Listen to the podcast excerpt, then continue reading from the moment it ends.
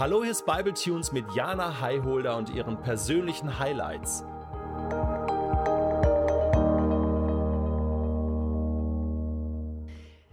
Der gute Gott und das große Leid.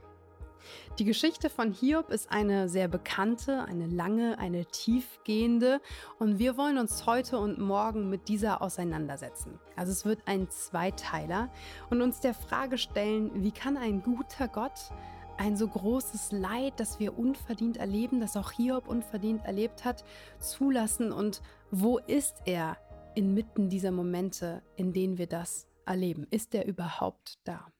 Wahrscheinlich ist die Geschichte von Hiob das Paradebeispiel für jemanden, der unverdientes Leid erfährt.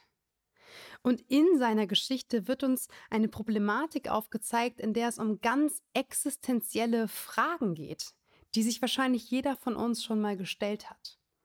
Womit habe ich das verdient? Habe ich das verdient?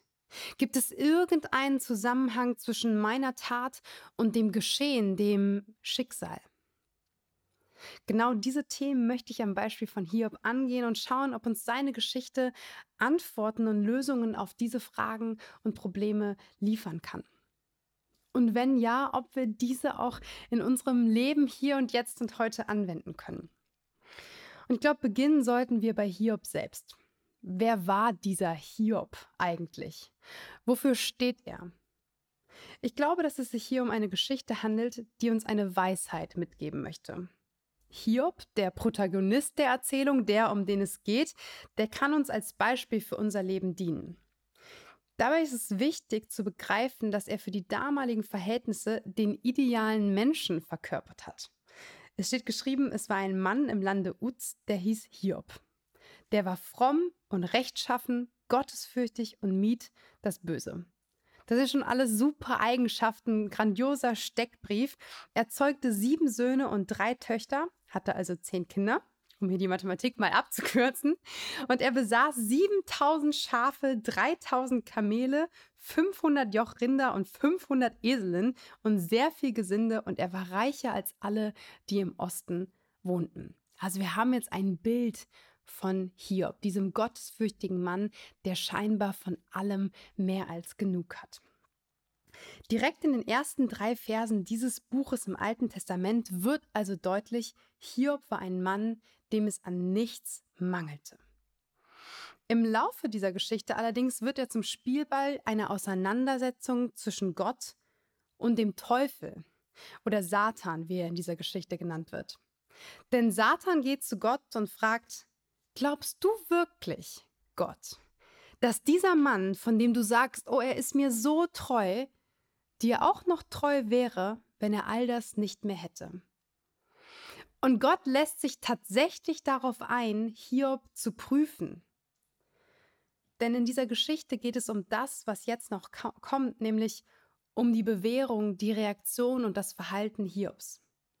Und so gewährt Gott Satan den Zugriff auf Hiob, sagt aber ganz klar, egal was du tust, du darfst ihn nicht umbringen. Du darfst ihm nicht das Leben nehmen. Und das finde ich schon sehr interessant und ist eigentlich mal der Betrachtung würdig, denn Gott hat immer noch die Macht und es liegt immer noch in seinen Händen, über Leben und Tod zu entscheiden. Und Satans erste Aktion, also es läuft so in Stufen, um Hiob Leid zuzufügen, ist, dass er ihm alles wegnimmt, was er besitzt. Also alles, was wir eben aufgeführt, wovon wir gelesen haben. Und wie reagiert Hiob auf diese plötzliche, unverdiente, unvorhersehbare und irgendwie auch nicht einkalkulierte Situation, auf dieses Leid, auf diesen plötzlichen Verlust? Wir finden seine Reaktion ab Vers 20, falls du das nochmal nachlesen willst. Hiob 1. Da stand Hiob auf und zerriss sein Kleid und schor sein Haupt und fiel auf die Erde und neigte sich tief und sprach, ich bin nackt von meiner Mutterleibe gekommen, nackt werde ich wieder dahin fahren. Hiob also klagt, er trauert, er leidet, er nimmt das Leid wahr und er nimmt es an, er kleidet sich in Sack und Asche und sagt dann den relativ bekannten Satz, der Herr hat's gegeben, der Herr hat's genommen, gelobt sei der Name des Herrn. Hiob lobt Gott. Immer noch. Trotz allem. Und dann lesen wir, in diesem allen sündigte Hiob nicht und tat nichts Töriches wider Gott. Er widersetzt sich Gott nicht und bleibt genauso untadelig, wie er zuvor beschrieben wurde. Das war also Stufe 1 der Prüfung. Und um bei dem Prüfungsgedanken zu bleiben, Hiob besteht diese Prüfung vor Gott. Und ich weiß nicht, wie es dir geht, aber wenn ich das lese, dann frage ich schon, wie hätte ich wohl reagiert? Wäre ich so gewesen, hätte ich schon im ersten Atemzug nach diesem Leid wieder loben können? Oder hätte ich nicht meine Auseinandersetzung mit Gott und mit dem Schicksal und mit der Frage nach dem Verdienst gehabt? Hier besteht diese Prüfung. Aber der Teufel ist noch nicht fertig. Und ich finde es so cool, dass der Teufel quasi zu Gott gehen muss, um bei ihm vorzusprechen. Es ist kein Dualismus. Es ist nicht Gott und Teufel auf Augenhöhe, sie stehen nicht auf einer Ebene und unterhalten sich, sondern der Teufel muss zu Gott kommen, um mit ihm zu sprechen. Was für ein genialer Gedanke.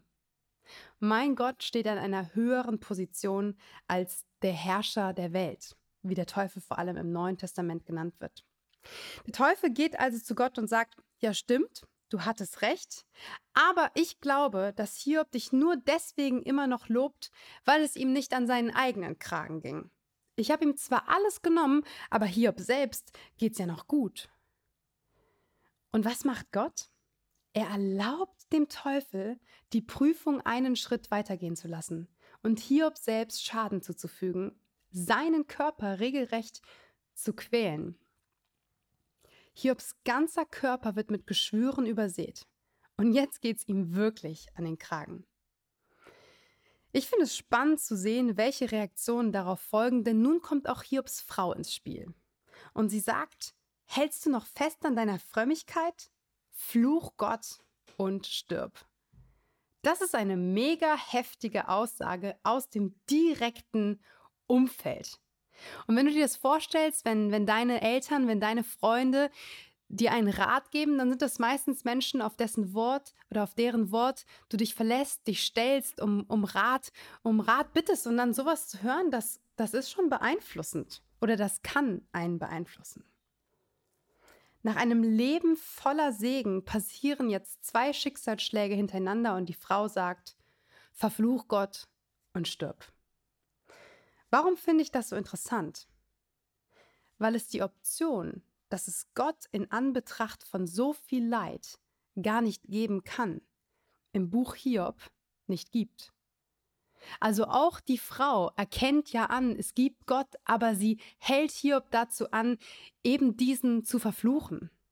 Es kommt kein Zweifel in den Raum, aber Verachtung.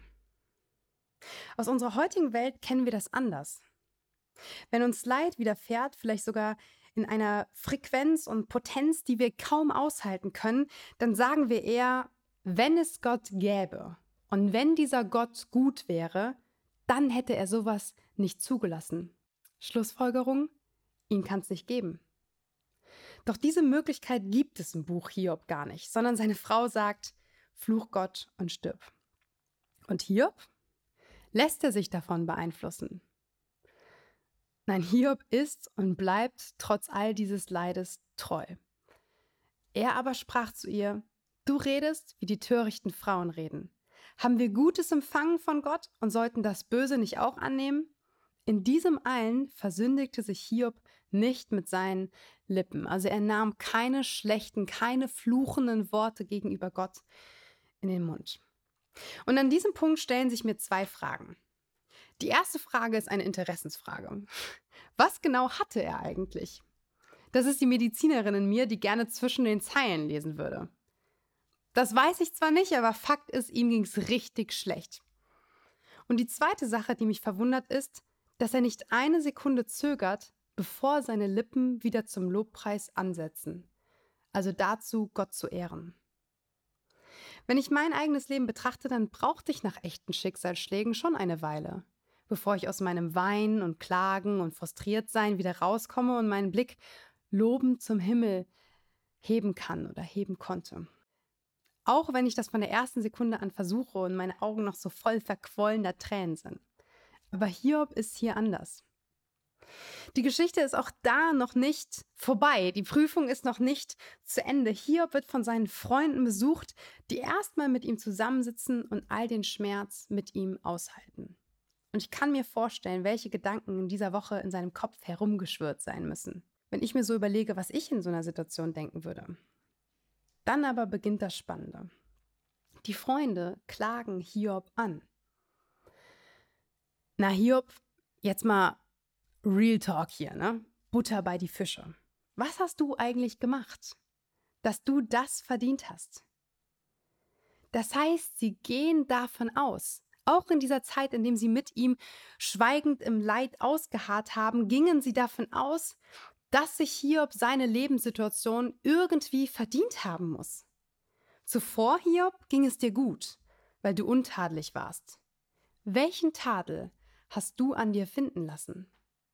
Theologen nennen das den Tun-Ergehen-Zusammenhang. Die Freunde Hiobs scheinen zu glauben, wenn es dir gut geht, dann hast du vorher wahrscheinlich auch etwas Gutes getan. Oder andersherum, wenn du etwas Gutes getan hast, muss es dir gut gehen und wenn du etwas Schlechtes getan hast, widerfährt dir Leid. In diesem Tun-Ergehen-Zusammenhang zeigt sich ein ganz spezielles Gottesbild. Ein Gottesbild, das Hiob nicht hatte, nicht teilte. Hiob rechtfertigt sich die ganze Zeit über und sagt, ich glaube, euer Ansatz ist falsch. Ich habe wirklich nichts getan. Ich suche und ich finde das Unrecht nicht, womit ich das verdient haben könnte. Er verteidigt sich, aber letztendlich kann er die Perspektive seiner Freunde nicht ändern. Und er beginnt, so wie du und ich das vielleicht auch getan hätten, vielleicht schon viel früher, Gott heftige Vorwürfe zu machen. Ich verstehe es nicht, Gott. Du musst einen Knick in der Optik haben. Ich habe wirklich nichts gemacht und alle weisen mich darauf hin, alle fragen danach, was, was ist da los? Vielleicht kennst du das auch und vielleicht hast du selbst schon Schicksalsschläge in welcher Form auch immer erlebt. Wahrscheinlich hat jeder von uns Leidenspunkte, auf die wir keine Antworten haben. Das sind dann Momente, in denen es dunkel um uns herum wird und in denen wir Gott auch anklagen dürfen. Und Gott hält das aus, so wie bei Hiob. Ich selbst kenne das aus meinem Leben zu Genüge. Und mir hat es in solchen Phasen geholfen, meinen Blick nicht auf die Frage zu richten, warum ich, sondern wohin geht's von hier? Wohin geht's von hier? Wie geht es weiter? Wo kann sich Gott darin finden lassen, wenn es ihn doch geben muss. Wie es bei Hiob weitergegangen ist und wie es weitergehen kann, auch in deinem und meinem Leben, dazu mehr morgen.